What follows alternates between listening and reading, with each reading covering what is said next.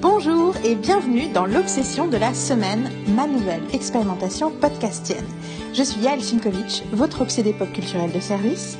Nous sommes le dimanche 11 avril 2021 et mon obsession cette semaine, c'est Fearless Taylor's Version, le nouvel album ou presque nouvel album de Taylor Swift sorti le 9 avril dernier. Je tiens à préciser qu'aucune connaissance préliminaire de la chanteuse n'est requise pour l'écoute de ce podcast. Au contraire, le but même de ce podcast, c'est de partager mes obsessions, qu'elles vous soient connues ou totalement inconnues jusque-là. Donc c'est parti, Fearless Taylor's Version.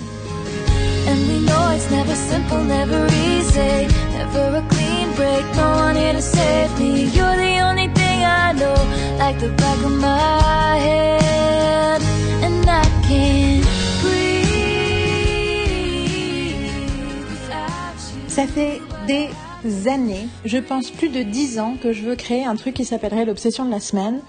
Euh, à une époque, c'était une rubrique dans un podcast ou alors un blog ou plein de choses. Et en réalité, je me suis dit qu'il fallait que j'assume que je ne trouverais jamais de forme parfaite mais que de m'enregistrer une fois par semaine comme ça euh, à parler d'un truc que j'adore euh, sans prendre le temps de le monter ni quoi que ce soit, juste de le mettre en ligne, euh, c'était peut-être la meilleure façon de le faire parce que je suis effectivement obsédée par la culture populaire. Ceux qui me connaissent le savent, ceux qui ne me connaissent pas vont rapidement le découvrir.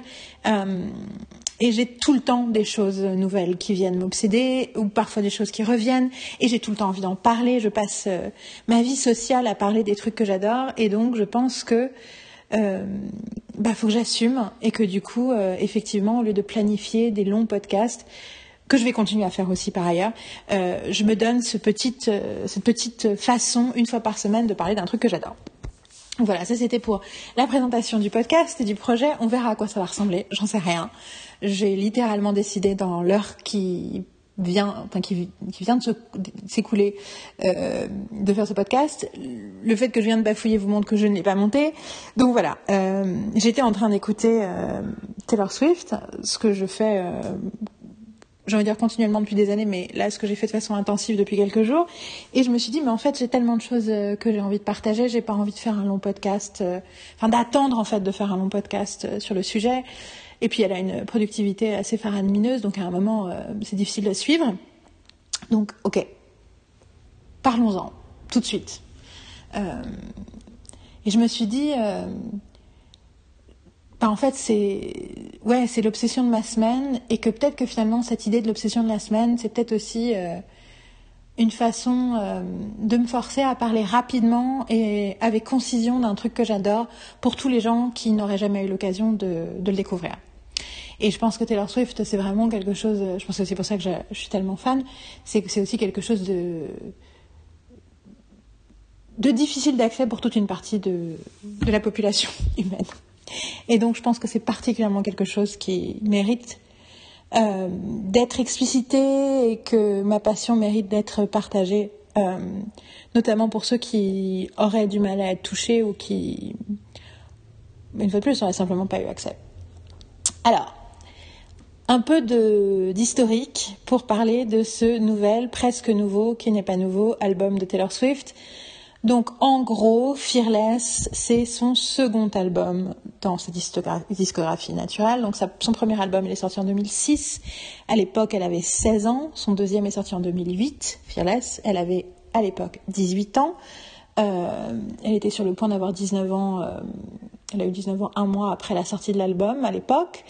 Euh, elle a, c'est un album qui a explosé énormément de, de records de vente et de popularité. Il a fait d'elle euh, un crossover hit, comme on dit, c'est-à-dire qu'elle a, elle a, elle a, elle, a, elle, est, elle est sortie d'être juste une star country, elle est devenue une star en général.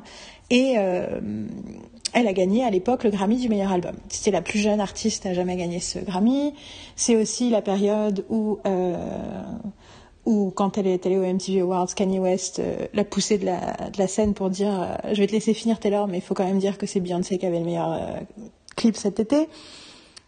si vous ne savez pas de quoi je parle, je vous invite, parce que c'est vraiment passionnant, à regarder le documentaire Miss Americana sur Taylor Swift, qui va éclairer plein de choses sur sa, sa vie publique. Et qui est, très intéressant en général, notamment vraiment pour les gens qui s'intéressent pas à Taylor, mais juste qui s'intéressent au star system, qui s'intéressent aux femmes artistes, qui s'intéressent ben, à ce que c'est la célébrité et le prix de la célébrité. c'est vraiment, très passionnant. Bon, et surtout ceux qui s'intéressent à la misogynie, bien sûr, parce qu'on apprend quand même plein de trucs. Là-dessus, euh, cependant, pourquoi est-ce que cet album, qui donc est sorti il y a presque 13 ans, ressort aujourd'hui Eh bien, tout simplement parce que, à l'issue de son sixième album, elle a signé avec un nouveau label. Et en gros, on a découvert qu'une partie, enfin, on a découvert, elle a raconté qu'une partie des raisons pour lesquelles elle signait avec un nouveau label, c'était aussi parce qu'elle voulait euh, euh, être la propriétaire de ces masters. Donc en gros, la plupart des musiciens ne sont pas propriétaires des masters de leurs chansons. Donc en gros, euh, ben, c'est le label qui décide euh, de faire ce qu'ils veulent avec, euh, avec les chansons. et en gros, elle, elle voulait être en possession de son travail. Elle trouve, enfin d'ailleurs, elle milite beaucoup pour que tout le monde soit en possession de son travail. Et donc du coup, elle, notamment, elle voulait racheter euh, les masters de ses six premiers albums, ce qu'elle n'a jamais pu faire, ce qu'on a appris à peu près il y a deux ans, parce qu'elle a, elle a écrit un post public en disant que non seulement euh, son ancien mentor euh, qui avait créé son label à l'époque pour elle quand elle avait 15 ans, Scott Bruchetta avait vendu le label, mais il l'avait vendu à la personne qu'elle détestait le plus, qui s'appelle Scooter Brown, qui est un manager euh, de, de chanteurs assez célèbres. Enfin, tu sais, manager de Justin Bieber, de, entre-temps de Demi Lovato, d'Ariana Grande, enfin plein de gens. Et apparemment, euh, Taylor le déteste. Bon, c'était aussi le manager de Kanye West d'ailleurs. Euh, façon, ce qui compte, c'est que euh, c'est maintenant lui qui avait ses masters, ce qui était encore pire pour elle que là où ils étaient avant. Elle a apparemment essayé plein de fois de le racheter de plein de façons différentes. En tout cas, ce qui s'est passé entre-temps, c'est qu'elle a annoncé assez rapidement qu'elle aurait, euh, un an plus tard, contractuellement le droit de commencer à réenregistrer euh, ses chansons, parce que les chansons lui appartiennent, c'est les enregistrements qui lui appartiennent pas. Et en gros, elle a annoncé au moment de la sortie de son huitième septième album, euh, l'été 2019, qu'elle allait effectivement euh, réenregistrer tous ces albums, enfin pour l'instant les cinq premiers, parce que je pense que le sixième, il y a un peu plus de temps euh, contractuellement avant qu'elle puisse le faire.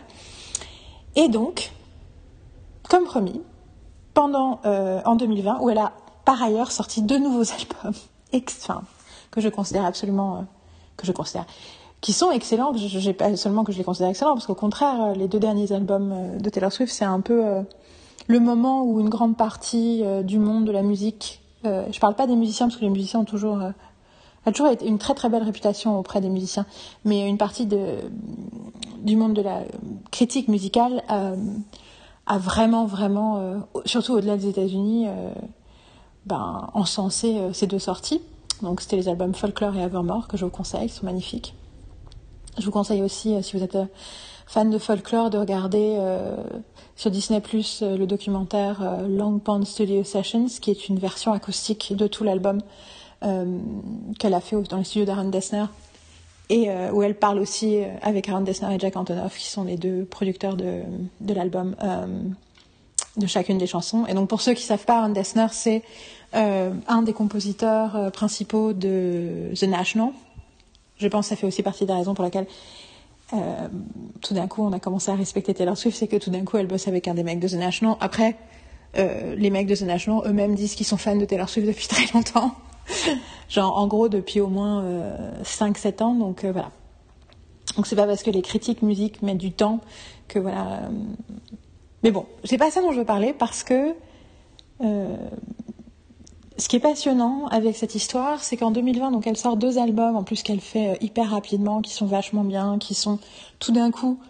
Donc elle a été en country pendant ses quatre premiers albums, le cinquième était, cinquième, sixième, septième était en pop, euh, parce que les Américains classifient les musiques par genre pour des raisons de, de chart et de trucs économiques. Et ces deux derniers albums sont en, en genre alternatif. Donc elle, littéralement, elle est passée de la country euh, à l'indé en gros. Et, euh, et donc c'est passionnant parce a, on, voit tout un, toute une nouvelle appréciation euh, de son travail, euh, qui pour les fans comme moi sont en mode, mais en fait, euh, enfin, elle a toujours été une excellente, enfin pas seulement excellente, une des meilleures euh, autrices de chansons qui existent de sa génération.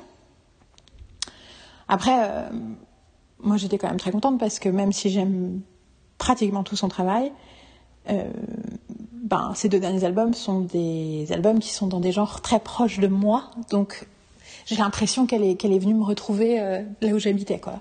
Surtout le dernier, Evermore. Euh, je ne pensais pas que c'était possible, mais son dernier album qui est sorti le 11 décembre 2020, c'est mon préféré. Et donc du coup, ce qui est intéressant, c'est que quelques mois plus tard, elle, elle, elle, tient sa promesse de 2019 et elle dit, eh ben voilà, je vais commencer par ressortir le second, donc Fearless. Donc je vais ressortir l'album que j'ai sorti quand j'avais 18 ans, alors qu'aujourd'hui, ben, j'en ai 31, et que tout d'un coup, euh, je suis presque une indie queen. Alors indie queen jusqu'à un certain point, hein, parce que oui, la musique est alternative, mais les albums de Taylor Swift, euh, enfin Folklore en tout cas, qui est sorti en juillet, est la meilleure vente, je pense, mondiale de l'année euh, en musique. Donc c'est pas, enfin voilà, c'est un dé jusqu'à un certain point. Et elle a gagné d'ailleurs le Grammy du meilleur album à nouveau pour la troisième fois de sa carrière. C'est la première femme euh, a gagné le Grammy trois fois et la quatrième personne en tout. Je crois que les autres personnes, c'est Paul Simon, Stevie Wonder et encore une troisième personne. Enfin bon, juste pour vous dire que l'ampleur du succès de Taylor Swift n'est pas juste... Euh, si vous connaissez Taylor Swift de nom mais ne savez rien d'autre sur elle, vous avez peut-être l'image d'adolescente euh, euh, hurlante ou de ou d'une très jolie blonde euh, qui sautille sur une scène. Euh, mais voilà, faut avoir conscience que c'est une c'est un mastodonte dans l'univers de l'industrie euh, de la musique. Et c'est aussi une grande artiste. Moi, ça fait des années. Alors, du coup, ce qui est intéressant aussi pour moi dans Fearless, c'est que donc elle ressort cet album, donc elle a réenregistré une version assez fidèle, mais en même temps sa voix a changé entre 18 et 31 ans, et, euh, et surtout elle décide de nous sortir une version avec 26 titres. Donc la version d'origine de l'album en avait 13, puis il y a une série de titres qui sont sortis dans des éditions de luxe. Il y en avait 6 en plus, donc elle était à 19 titres. Et ensuite, elle a rajouté un titre qu'elle a écrit pour un, un film assez, euh, assez médiocre, mais dans lequel elle joue un rôle qui est euh, Valentine's Day, qui était sorti donc à l'époque. Et, mais elle a aussi ressorti six chansons qu'elle n'avait jamais produites, qui n'avaient, enfin en tout cas qui n'avaient jamais été euh, publiées. Pour les rajouter et donc, euh, selon ses propres mots, pour nous donner une image plus, plus, une image complète de cette période de son existence. Alors c'est très intéressant parce qu'en plus les fans de Taylor Swift parlent des différents albums comme des, des, des périodes, donc des airs, donc on parle des Taylor Eras, donc euh, c'est la Fearless Era, donc l'ère de Fearless. Effectivement, elle a voulu nous donner l'étendue de l'ère de Fearless, et donc en rajoutant six chansons qu'on ne connaissait pas, qu'elle a écrites à l'époque, ou apparemment une qu'elle a écrite même quand elle avait 15 ans. Et euh, ce qui est intéressant aussi, c'est que dans ces chansons, il y en a deux qui sont produites par Aaron Dessner, euh, et quatre qu'elle a produit avec Jack Antonoff, qui, avec qui elle travaille depuis 1989, qui enfin pas l'année, l'album 1989 de 2014, mais qui est son vrai moment pop.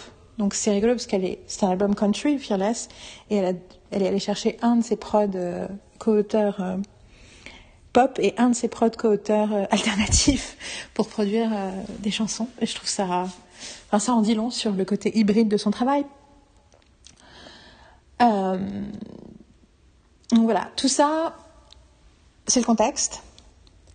Et donc, elle a sorti trois chansons euh, une en février, une en mars et une deux jours avant la sortie de l'album, dont deux c'était des chansons justement euh, From the Vault, comme elle dit.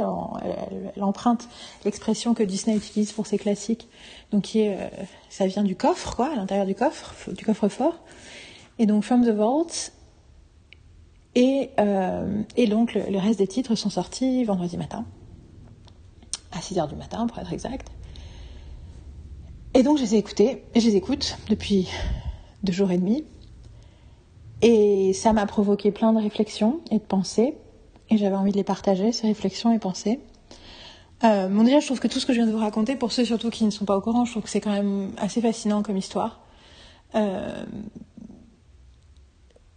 pour clarifier, pour quantifier un peu mon rapport à Taylor Swift, je dirais que, un, j'ai fait un, j'ai fait deux podcast sur elle à la sortie de Lover, son septième album. Euh, un où je parle de Taylor Swift et un où je parle de euh, l'album. Enfin, je, fais une écoute de tous les titres de l'album.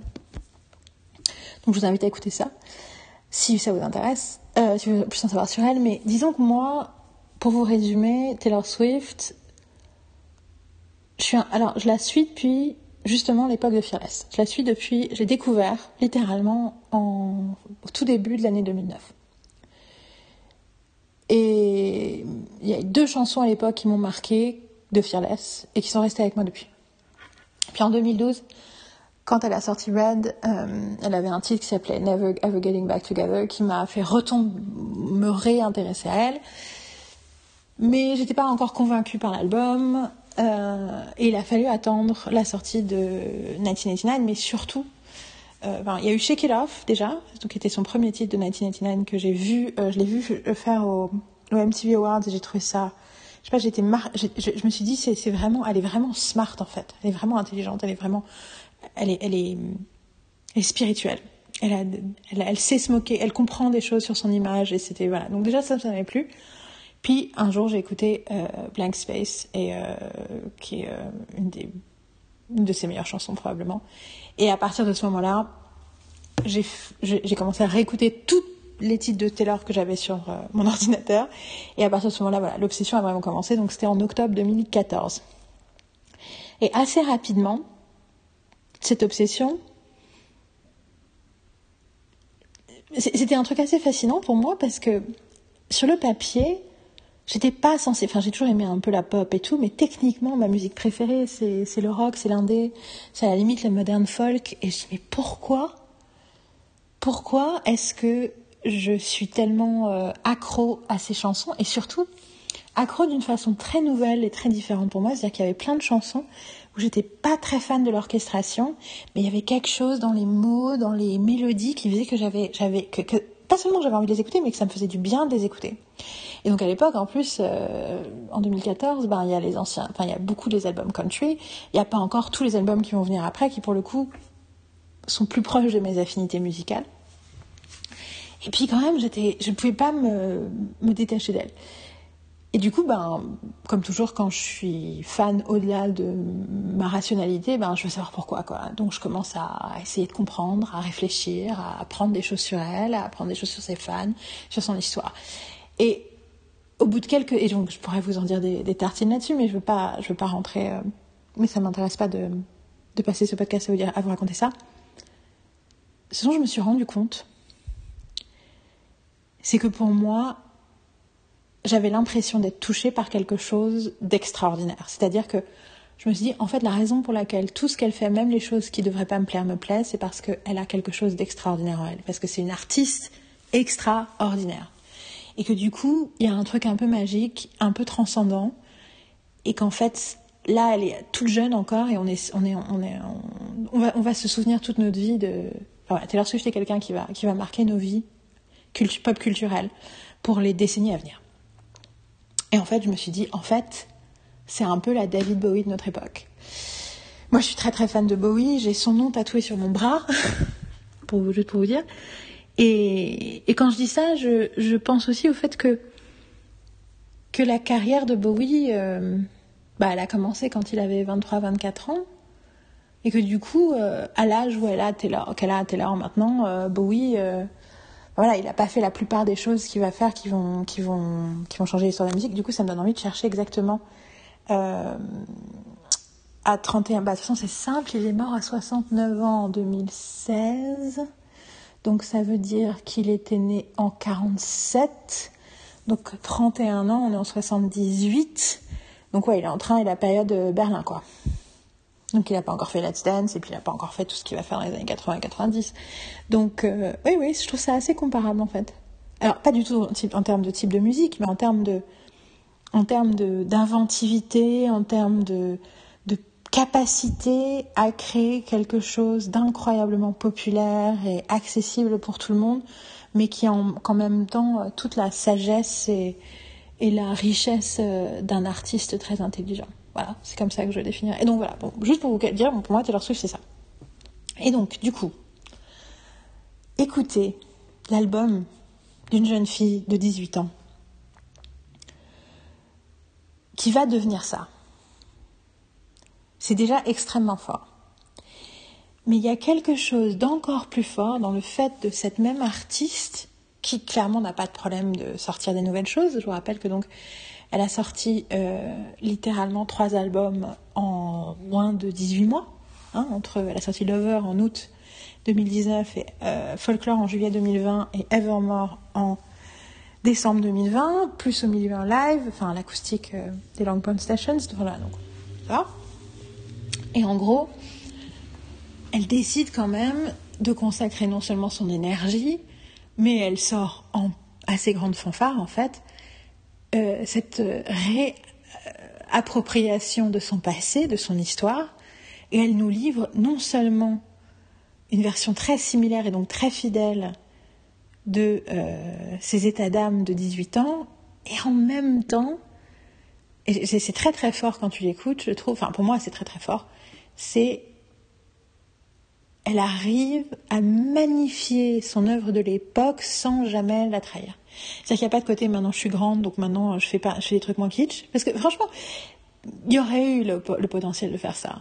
Non, c'est, c'est pas je suis une autre personne donc je chante différemment. C'est j'ai appris des choses que j'utilise pour ouais, révéler qui j'étais à l'époque. Et c'est complètement fascinant. Ce qui est aussi fascinant, c'est que donc c'est sorti, euh, c'est sorti il y a deux jours et a priori c'est la plus grosse vente de l'année pour l'instant. c'est complètement hallucinant parce que je veux dire, les, les, le, Fearless, l'original, est, est, disponible partout. Hein. Il est sur tous les. Parce que voilà, de nos jours, la musique, on l'écoute en streaming, et sur tous les services de streaming, euh, Fearless, il est là. Hein. Euh, et donc, cette nouvelle version, oui, il y a six nouvelles chansons, mais, mais toutes les autres, elles, ont déjà, elles existent déjà. Mais ces versions-là ont déjà commencé apparemment à supplanter les autres. En tout cas, en, tout cas, n'ont pas eu de mal à se vendre. Alors, faut dire que l'armée des Swifties, donc chaque, chaque grande euh, pop star a une armée, et l'armée des Swifties est particulièrement fidèle. Euh, pendant longtemps, il y avait un peu l'idée que Taylor Swift était la, la seule artiste moderne qui arrivait à vendre des albums comme une artiste de, de, la vieille garde. Mais euh, effectivement, elle y arrive. Je ne sais pas exactement pourquoi. Euh, plein de raisons. Elle, crée quelque chose, elle crée un événement qui fait qu'on a envie d'acheter ces albums, pas seulement de les écouter. Mais euh,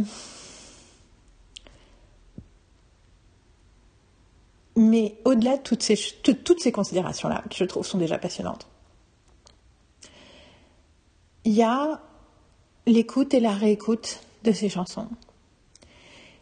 Et surtout des textes. Alors je trouve que musicalement c'est hyper agréable à écouter et tout, c'est sympa, c'est country, c'est un peu country pop, des fois les orchestrations un petit peu kitschouilles parce que voilà, parce que c'était sa sensibilité pourquoi pas mais c'est vraiment les textes qui viennent, les textes et, son interprétation des textes qui vient vraiment, euh, qui nous secoue. Et euh, il y a vraiment quelque chose de d'hallucinant dans sa liberté, dans la liberté avec laquelle elle nous parle de ses émotions. Ce truc de, elle n'a pas honte d'avoir elle n'a pas honte d'être amoureuse, elle n'a pas honte d'avoir le béguin pour quelqu'un, elle n'a pas honte d'être malheureuse, elle n'a pas honte d'être triste, d'avoir le cœur brisé. J'en parlais. Euh, il se trouve que une de mes colocataires est une grande fan de, Swift euh, aussi, Carole Mileliri, que vous connaissez peut-être d'autres podcasts que j'ai fait, et, euh, on parlait de ça tout à l'heure, et on, parlait de, à quel point c'était incroyable cette espèce de bah, cette agentivité en fait, le fait qu'elle s'autorise à 18 ans à dire qu'elle est amoureuse de quelqu'un même quand il veut pas d'elle, c'est impressionnant. Et alors, peut-être que certains d'entre vous ne comprennent pas en quoi c'est extraordinaire, mais moi quand je repense à qui j'étais à 18 ans, et quand je repense même toute ma vie à mon rapport avec l'amour, il y a quelque chose de tellement honteux dans le fait d'être sensible à quelqu'un, de vouloir quelqu'un qui, en plus, potentiellement ne voulait pas toi, même s'il voulait toi. Il y avait quelque chose de tellement euh, faible. Et clairement, elle, elle n'en voit pas de faiblesse, même si je pense que c'est le fait qu'elle parle beaucoup de ça dans ses chansons qui euh, fait que pour beaucoup de gens, euh, elle est pas, enfin voilà, que c'est pas une artiste respectable, parce qu'elle ose, elle ose dire des choses sentimentales tout le temps. Mais en même temps, est-ce que c'est pas aussi la marque? Est-ce que c'est pas cette liberté avec ses émotions et avec les affres de son cœur qui lui permettent d'être aussi productive, qui lui permettent d'écrire autant de chansons, qui lui a permis d'évoluer en tant qu'artiste aussi vite avec enfin et d'arriver justement à là où elle en est à 31 ans avec des œuvres euh, bah, beaucoup plus complexes sur certains aspects mais pas moins qualitative, pas plus qualitative ou moins qualitative, juste autre chose parce qu'elle grandit et parce qu'elle a produit à chaque moment de sa vie, puisqu'elle a commencé quand elle avait 16 ans. Mais est-ce que ça, c'est pas lié aussi au fait de bah, la radicale honnêteté qu'elle a avec son cœur, quoi? Et alors, euh, je, je, je, veux pas, veux pas que ce podcast soit trop long. Je veux que ce podcast soit en dessous d'une demi-heure. Donc je vais, j'ai que quelques minutes pour continuer à vous parler. Alors du coup, je voudrais vous parler. Je me suis dit que ce serait bien de prendre cinq chansons. Et je me pensais que j'ai pas regardé, euh, j'ai pas, j'ai pas checké la liste, donc je vais le faire un peu de tête. Euh, un peu de tête, beaucoup de tête, vu que j'ai. Euh,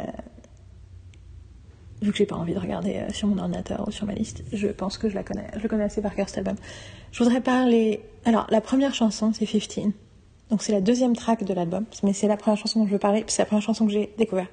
C'est très drôle parce que j'ai découvert en regardant les Grammys de 2009. Et elle chantait cette chanson en version acoustique, elle était à la guitare, et elle chantait en duo avec Miley Cyrus. C'est rigolo parce qu'à l'époque, je ne savais pas qui étaient ces deux personnes. Et entre temps, enfin voilà, j'ai compris qu'elle, j'ai compris que Miley Cyrus était Anna Montana, puis il y a eu toutes les autres phases de la vie de Miley Cyrus. Et je trouve que moi, Miley Cyrus, c'est aussi quelqu'un que j'ai continué à, à, suivre et à aimer euh, bah, à partir du moment où elle a sorti Bangers, son album de 2012, 13 13.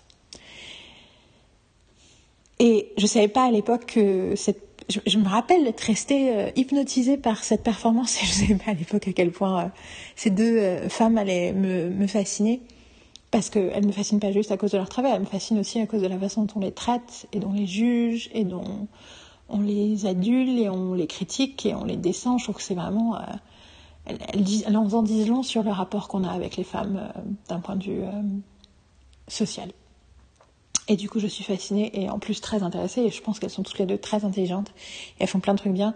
Miley aussi a sorti un album en décembre euh, que j'aime beaucoup qui s'appelle Plastic Hearts euh, qui est un peu aussi un changement de genre pour elle, même si peut-être qu'elle revient au genre qu'elle voulait faire depuis le début, qui était du rock, euh, à sa façon. Donc voilà, euh, Plastic Hearts. Mais donc j'ai vu et j'ai découvert cette chanson et je me rappelle avoir vraiment été transfixée par les deux chanteuses, surtout en termes de voix par Miley, et puis après par le texte et cette espèce de simplicité et d'honnêteté sur ce que c'était que d'avoir 15 ans.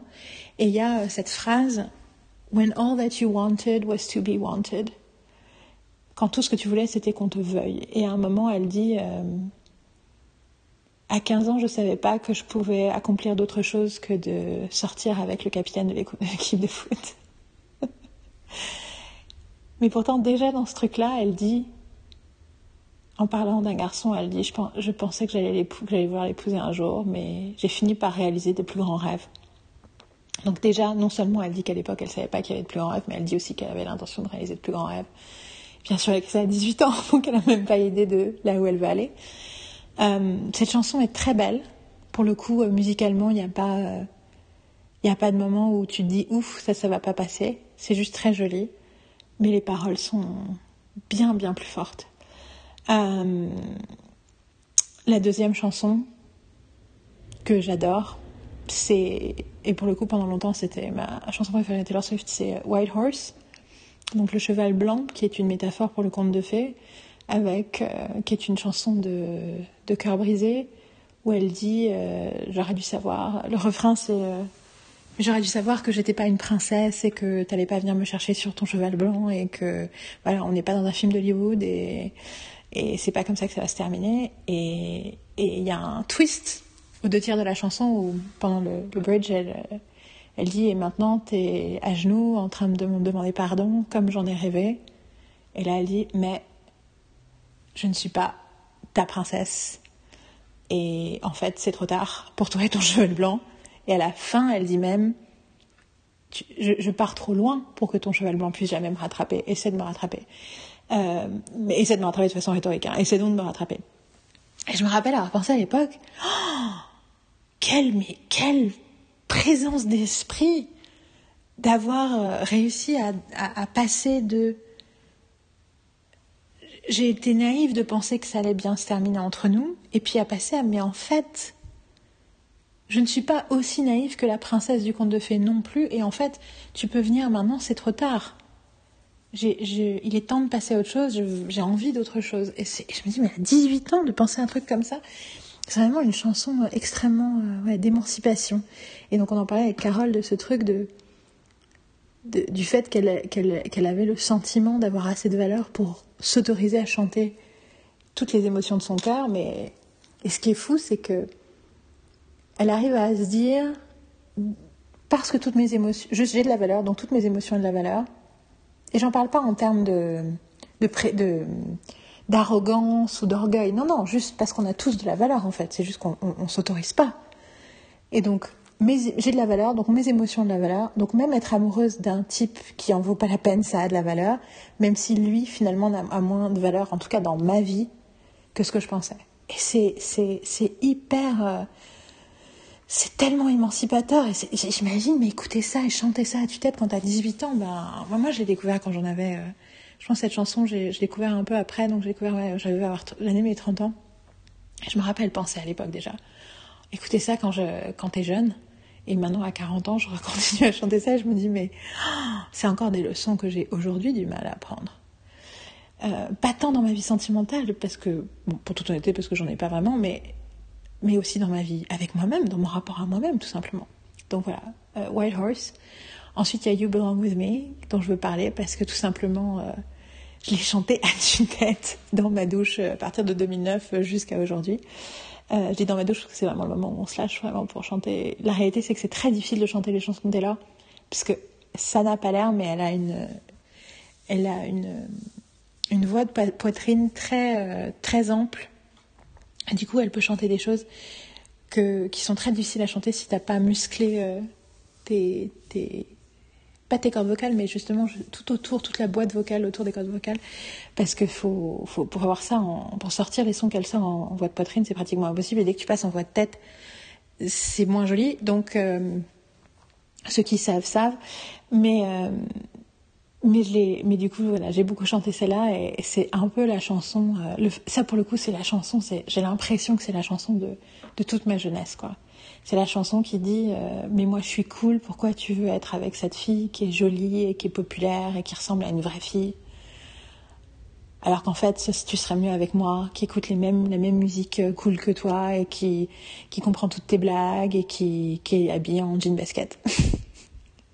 je me rappelle une conversation une fois avec quelqu'un qui me disait euh, ouais, la musique de Taylor Swift, enfin ces chansons ne, ne parlent pas vraiment de la vie. Et il m'avait cité cette chanson là et j'avais dit bah si c'est toute mon existence d'adolescente. Uh, You Belong With Me. Euh, voilà. Troisième chanson. Qu'est-ce que je voulais mettre d'autre comme chanson? Parce qu'il y y a Breathe.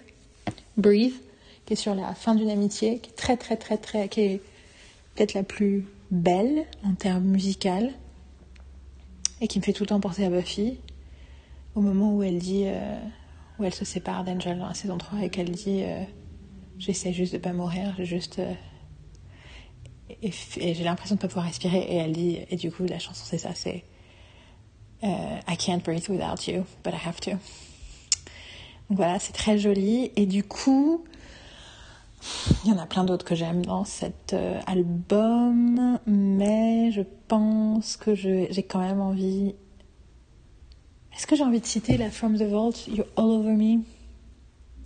Oui, parce que Carole m'a annoncé tout à l'heure qu'elle avait lu quelque part que Taylor avait écrit ça quand elle avait 15 ans. Et donc je vous invite à écouter You All Over Me et de vous dire comment est-ce qu'à 15 ans on peut savoir ça.